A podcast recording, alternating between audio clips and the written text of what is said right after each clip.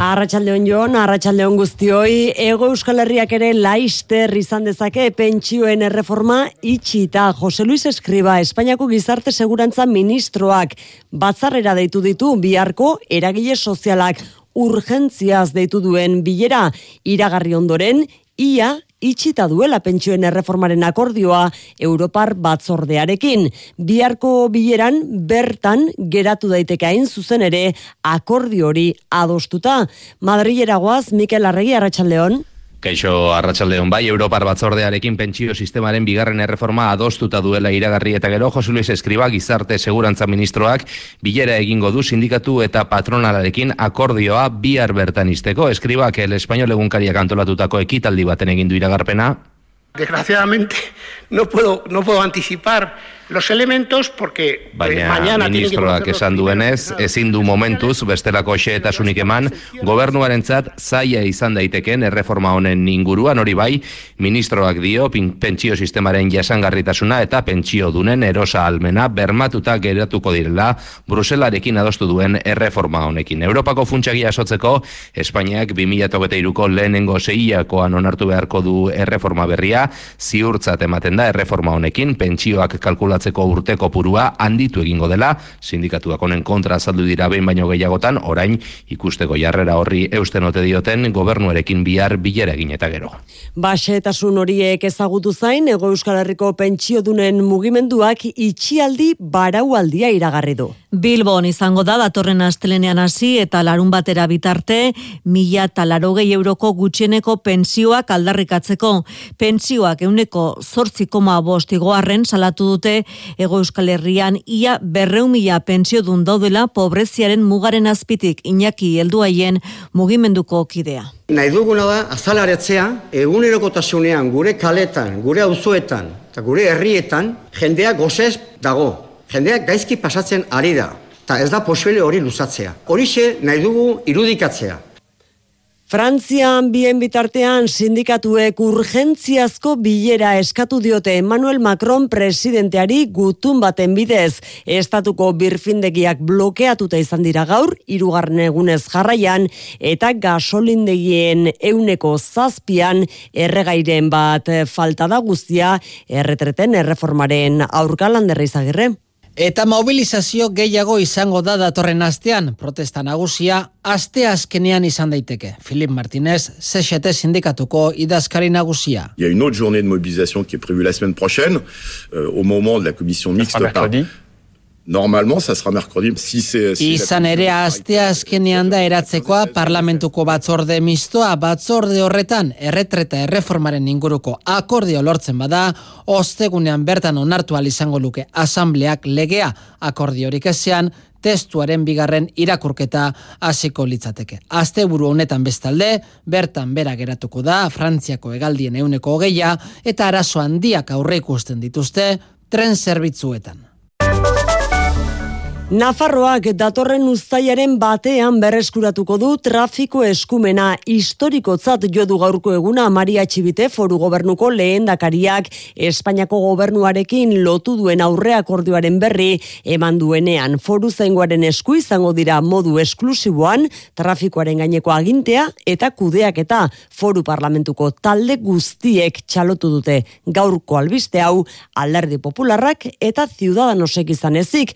Eliera Arratsaldeon. Arratsaldeon aldarrikapen historikoa gauzatuko dela nabarmendu du Maria Txibite lehendakariak. Una reivindicación histórica de esta comunidad, desde presidentes como Miguel Sanz o Usue Barcos, todos los Frankismoak Nafarroari kendu zion trafiko eskumena berreskuratzeko alegina egin baitute kolore guztietako gobernuek azken hogei urteetan, berri hona da foru parlamentuko taldeentzat, ia guztientzat. Gero abaitek Usue Barkosek gogoratu du bera lehendakari zela Pedro Sánchezek emandako hitza beteko duela. Eta zentzu horretan nire poza eta geroa bairena. Orain ikusi beharko dugu ze nolako e, bueno, ba, azalpenak ematen dizkigun e, ba, letra txikiak.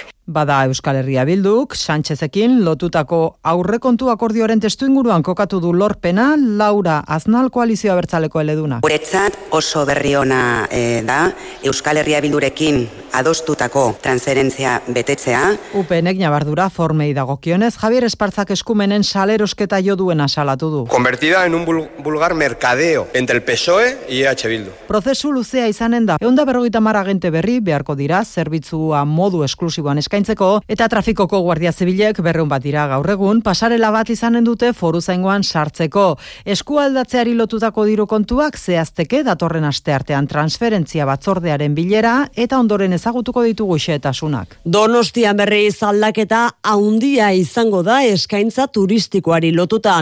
Urte askotan eskaintza nabarmen zabaldu ondoren Donostiak ez du hotel berriak eraikitzeko eta pixu turistikoetarako lizentzia gehiago emango. Datorren asteko gobernu bileran onartuko da neurri hori. Eneko goia alkatea bera azaldu da argibideak eskaintzera negoni. Arratxaldeon, antigo ondarreta, tegorri eta ulia, erdialdea, gros eta ibaeta auzoetan udalak ez du hotel gehiago irekitzeko baimenik emango. Iriko beste auzotan bizitegien lur sailetan ezarriko da neurri hau. Gainera, hiri guztian ez dira pixu turistuiko entzako lizentziarik emango. Eneko goia alkateak adierazi du, azkeneko urteetan udalak hartutako erabakiak direla eta 2008 eta 2008 urteetan ez dituztela hotel berriak irekitzeko eskaera jaso. Orain hartu den erabakiaren helburua da Donostiako turismo eskaintza modu orekatuan mantentzea eneko goia. Neurri horren helburua da hain zuzen ere hori. Daukagun eskaintza turistiko hori modu orekatuan iraunkorrean zaintzea aberastasun iturri garrantzitsua den e, einean. Neurri honen baitan ezingo dira hotelak handitzeko proiektuak burutu urte bete egongo da indarrean udalak hartutako erabakia plan orokorraren aldaketa burutzen den bitartean. Egun emezortzi mila plaza dode hotel eta turismorako ostatuetan, pixu turistikoetan mila berreun eta larorgeik dute lizentzia. Bada jalaritzaren turismo sailburua Javier Hurtado errespetu zartu du erabakia eta gaineratu du Euskadik duen turismo eredua jasangarria dela. Neurria beraz esan du Donostia bizi dituen ezaugarrien baitan ulertu behar da. Eskaintza eta eskaria ez baitira berdin Donostian lekeition edo gazte izen. Javier Hurtado sailburuak hori bai? Va a tener consecuencias en los ayuntamientos limítrofes, por ejemplo. O hartarazi du inguruko udalerritan eragina izango duela. Donostian hogeita urteko mutila atxilotu du Polizia Nazionala adingabeko bineska bortxatu eta beste amabos neskari interneten sexu jazarpena egitea egotzita. Operazioa zabalik da oraindik ere ez baita baztertzen biktima gehiago izatea Luiseron. Barne Ministerioaren arabera familiari eta emakumeari laguntza emateko poliziaren Nafarroko buruzagitzan nagusiaren unindateak hasi zuen ikerketan gazte adingabe batek jarritako salaketa batetik abiatuta. Eraso egilea gizarte saren bidez jartzen zen harremanetan biktimekin nesken harreman taldean onartzea lortzeko. Pizkanaka beraien konfiantza lortu eta harremana estutzen zuen ohiko argazkiak eskatzen zizkien eta ondoren biluzik agertzen ziren irudiak ere bai. Horretara iritsita neske ekin elkartzeko izordua izten aragintzen zen eta topalekuan gauzatzen zituen sexu erasoak. Bortxatutako bineskek eta internet bidez jazartutako amabostek amasei urte baino gutxiago zeukaten biktima izan zirenean. Biktima gehienek ez zuten erasoa salatu, baina Nafarroako neska baten salaketak aurrera eginda iritsi da polizia atxilotuaren gara. Hogeita urteko mutila martxoaren batean atxilotu zuten donostian. Polizia nazionalak biktima gehiago izatea bastartzen ez duela eta ikerketare berarekin aurrera jarraitzen du.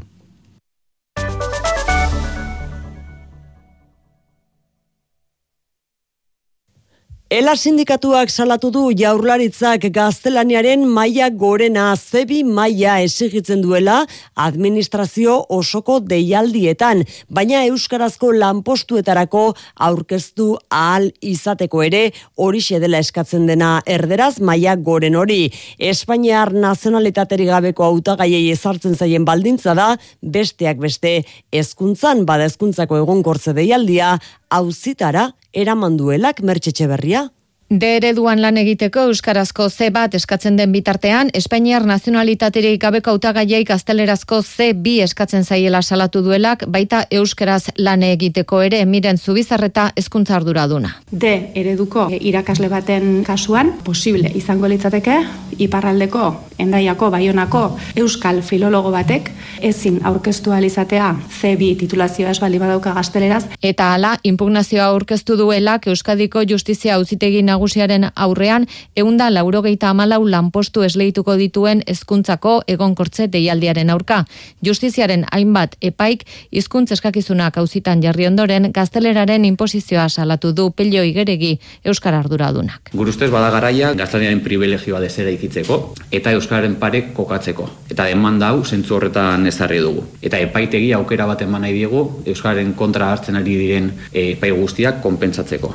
Gizarteari ere dei egin dio elak mobilizatu dadien igeregiren esanetan gobernuek uko egin baitiote Euskaldunen hizkuntza eskubideak defendatzeari. Bestalde, Lapurdi, Zuberua eta Baixena Farroako Euskalgintzako eragilek manifestazioa behitu dute apirilaren hogeita bian benetako hizkuntza politika eta azterketak Euskaraz egiteko eskubidea aldarrikatzeko baionan eta baita Euskalgintzan biziden prekaritatearekin amaitzeko neurriak eskatzeko ere. Euskararen erakunde publikoaren aurrekontua bikoiztea aldarrikatzen dute.